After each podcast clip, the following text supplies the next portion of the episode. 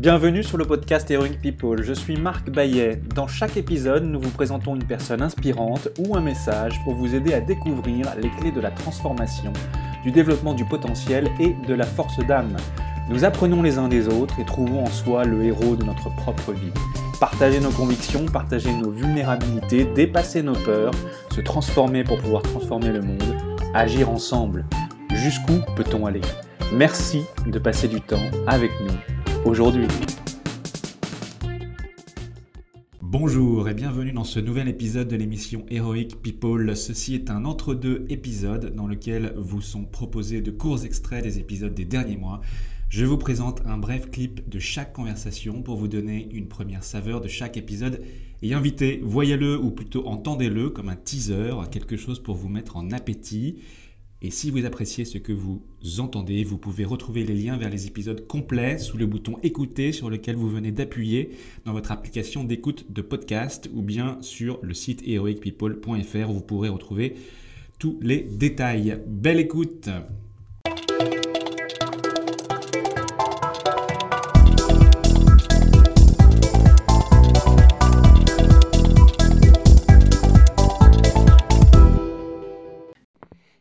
numéro 1 avec Éric Bellion, navigateur, conférencier et réalisateur du film Comme un seul homme.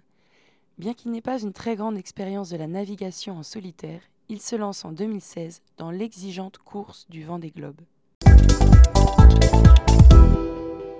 Ma plus grande peur euh, avant le vent des globes, c'était la, peur d'être dépassé. La peur d'être dépassé, de, perdre mes moyens, et quelque part me blesser ou me tuer. Donc je suis un marin. La mer, c'est pour moi un endroit, euh, enfin c'est une relation euh, très spéciale puisque c'est à la fois un univers qui m'attire énormément, dans lequel je me sens bien, mais c'est un univers aussi qui me fait peur parce que c'est un univers mouvant et l'océan peut alors à la fois faire des cadeaux et à la fois se montrer très cruel. C'est toute la violence de l'océan. J'avais très peur d'être dépassé quand tu parles de Will Smith, moi j'avais très peur de la peur. J'avais peur d'avoir trop peur à un moment et d'être dépassé. Et le vent des globes m'a permis de faire quelque chose, c'est que je me suis confronté à cette peur d'une façon euh, extrême, puisque je suis parti faire le, tour du monde à la voile tout seul, alors que j'avais très peu d'expérience en solitaire. J'avais navigué deux fois six jours en solitaire. Donc le Vendée Globe, c'était ma troisième sortie en solitaire de ma vie. Donc je me suis confronté à elle. C'était mon but. Et ce qui me rend très fier, c'est que je ne l'ai pas battue. Je m'en suis fait une amie. Depuis, j'ai toujours peur, mais cette peur, je la, je la mets sous le bras et je pars avec elle. Et je sais qu'elle m'est très utile pour des tas de choses. Je veux surtout la garder comme amie. alors c'est un, c'est un travail, c'est pas quelque chose qui est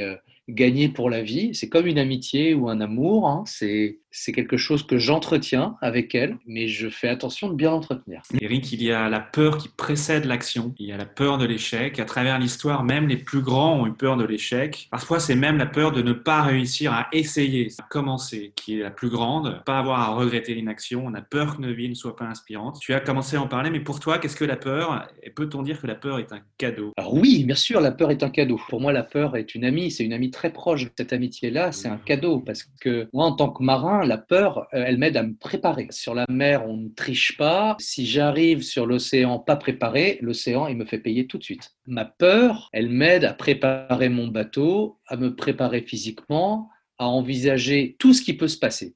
Et c'est ma meilleure amie parce qu'elle me permet de réussir mes défis. Tout le truc, c'est de ne pas avoir peur de cette amitié-là, de ne pas avoir peur de la peur. Et on dépense tous une, énergie incroyable avant que le danger arrive. On imagine des tas de choses, euh, on imagine euh, tous les scénarios les pires, et puis le moment fatidique arrive, et toujours, toujours, on trouve des solutions puisqu'on survit. Cette peur de la peur n'a aucun sens. Il faut aller s'y confronter à cette peur et se, rendre compte qu'on n'a aucun avantage à aller justement se battre contre elle. Il faut plutôt en faire une amie. C'est un très grand cadeau.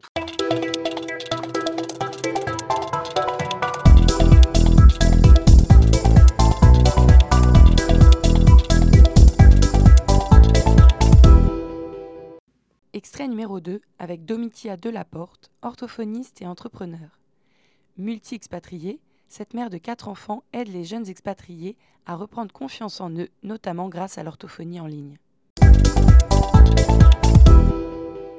Quelque chose qui serait une recette pour ne pas réussir l'éducation de ses enfants, c'est de tout baser sur le matériel et tout baser sur l'argent et ce qui peut s'acheter. C'est facile, entre guillemets, d'acheter un enfant comme ça. C'est pas de ça qu'ils ont besoin. Les enfants, ils ont besoin de tout ce qui est gratuit, du temps, euh, de l'énergie, de la parole. Tout ce qu'on peut donner de meilleur à nos enfants est en général gratuit. S'il fallait écrire les six commandements de l'allègement de la charge mentale pour des parents, quels seraient-ils? Anticiper et faire des listes.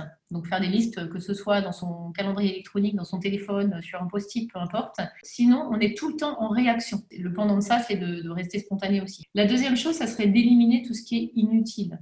Parfois, je réalise, hein, je suis mère aussi, on a tendance à se stresser pour un tas de choses qui sont totalement inutiles. Euh, s'il n'y a plus de Nutella, est-ce que c'est grave s'il n'y a pas de Nutella même pendant deux semaines dans le frigo? La troisième chose, ça serait de stopper le perfectionnisme. Parce qu'aujourd'hui, et ça s'est alimenté aussi par les réseaux, sociaux, il faut être parfait en tout. Il faut être, comme on dit en anglais, good looking, il faut être bien dans son boulot, il faut être bien dans ses baskets, il faut bien partir en vacances et arrêter d'être parfait, prendre ce qui vient. Et ça décharge énormément le cerveau. La quatrième chose, ça serait vraiment de prendre du temps pour soi. Moi, il y a une image que j'aime beaucoup, c'est euh, l'image des gens qui prennent l'avion avec un, avec un masque. Si l'avion se crache, avant de pouvoir aider les autres, il faut d'abord mettre le masque sur soi-même. Et quand on est parent, bah, vraiment, c'est s'occuper de soi en premier. Et quand on va bien, on a doublement de l'énergie pour s'occuper des autres.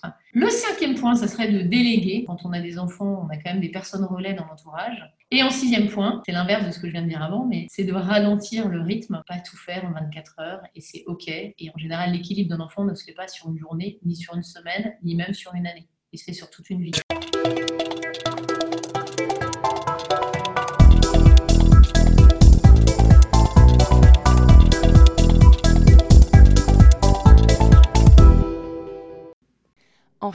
Extrait numéro 3 de l'entretien d'Olivier de Benoît, comédien et comique bien connu de la scène humoristique française. Il aborde sans embâge les relations hommes-femmes et la vie de famille. J'ai fait un burn-out en 2012, je suis tombé sur scène et j'ai fait un, malaise vagal.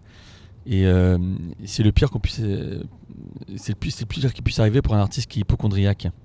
Et donc pendant des années, ça a été un cauchemar de jouer parce que je pensais que je retomberais sur scène.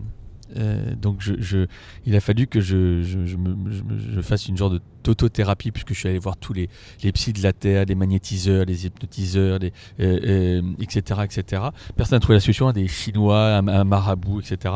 pour essayer de dégager ce qui était complètement et puis euh, c'est progressivement, j'ai fait un travail sur moi-même et, euh, et, de relâchement, voilà, de, de, parce que tout ça a été lié aussi à la peur, à la, au stress, etc.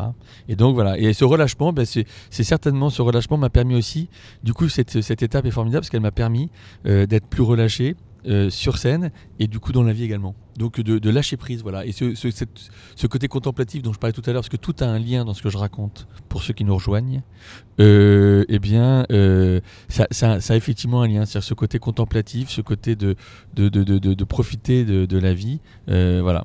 Donc tout, tout, tout a un sens. Et euh, donc à partir d'un malaise vagal, euh, ou alors au bout de 45 minutes, j'avais fait ce malaise, et donc à chaque fois que je jouais au bout de la 45e minute, je commençais à avoir des, problèmes de respiration, des palpitations, et, je devais euh, prendre l'air, et bien progressivement, j'ai dompté, voilà. Je pense que c'est le bon terme. J'ai dompté cette, ces, crises qui, en même temps, me, prenaient aussi dans le quotidien, ce qui devenait une espèce d'attaque panique. Et donc voilà, j'ai j'ai vaincu le diable euh, et, euh, en lâchant prise, j'ai été obligé et ce lâcher prise, il y avait une chose qui me sont arrivées. Donc finalement, je voudrais remercier le malaise vagal s'il nous entend euh, de m'avoir percuté en 2012. Olivier, l'humoriste et écrivain Alphonse Allais, bien connu pour sa parole de vérité, tout est dans tout et vice versa, a également dit. C'est joli, hein Les gens qui ne rient jamais ne sont pas des gens sérieux.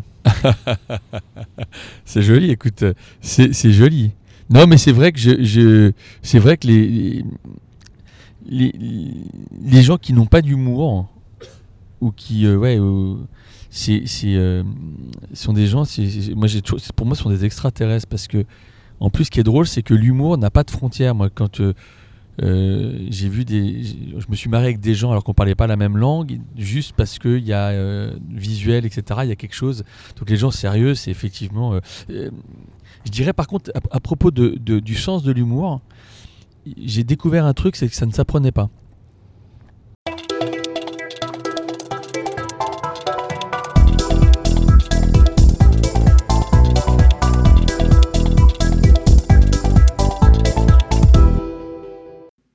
Maintenant, voici les biographies de mes invités et les thèmes autour desquels nous conversons. Puissent-ils vous inspirer et vous donner envie d'écouter les épisodes complets? Éric Bellion, bonjour. Tu es navigateur et conférencier. Tu as également réalisé le film Comme un seul homme. En 2016, tu te lances dans le vent des globes, la prestigieuse course à la voile autour du globe, en solitaire, sans escale, sans assistance. Pour toi, le vent des globes est un rêve et un défi, car tu n'as alors pas une très grande expérience de la navigation en solitaire. Tu diras, j'ai jamais eu aussi peur de ma vie, j'ai jamais autant souffert de ma vie, j'ai jamais pris autant de plaisir de ma vie. Tu te classes pour finir 9e et premier bisu de la course à bord du 60 pieds IMOCA comme un seul homme en 99 jours, 4 heures, 56 minutes et 20 secondes. Domitila, bonjour. Tu es orthophoniste, mais également entrepreneur. Grâce à l'orthophonie en ligne, tu aides les expatriés, les enfants, les adolescents, les adultes à traiter leurs difficultés de langage oral et écrit à distance. Multi-expatrié en Belgique, en Angleterre, France, Japon, Singapour et dorénavant en Allemagne. Tu es mère de quatre enfants et c'est fort de ton expérience de 20 ans en tant qu'orthophoniste et grâce à ton dynamisme contagieux que tu consultes en ligne et entres en relation principalement auprès de très jeunes enfants, généralement expatriés, pour les aider à reprendre confiance en eux. Olivier de Benoît, bonjour. Bonjour.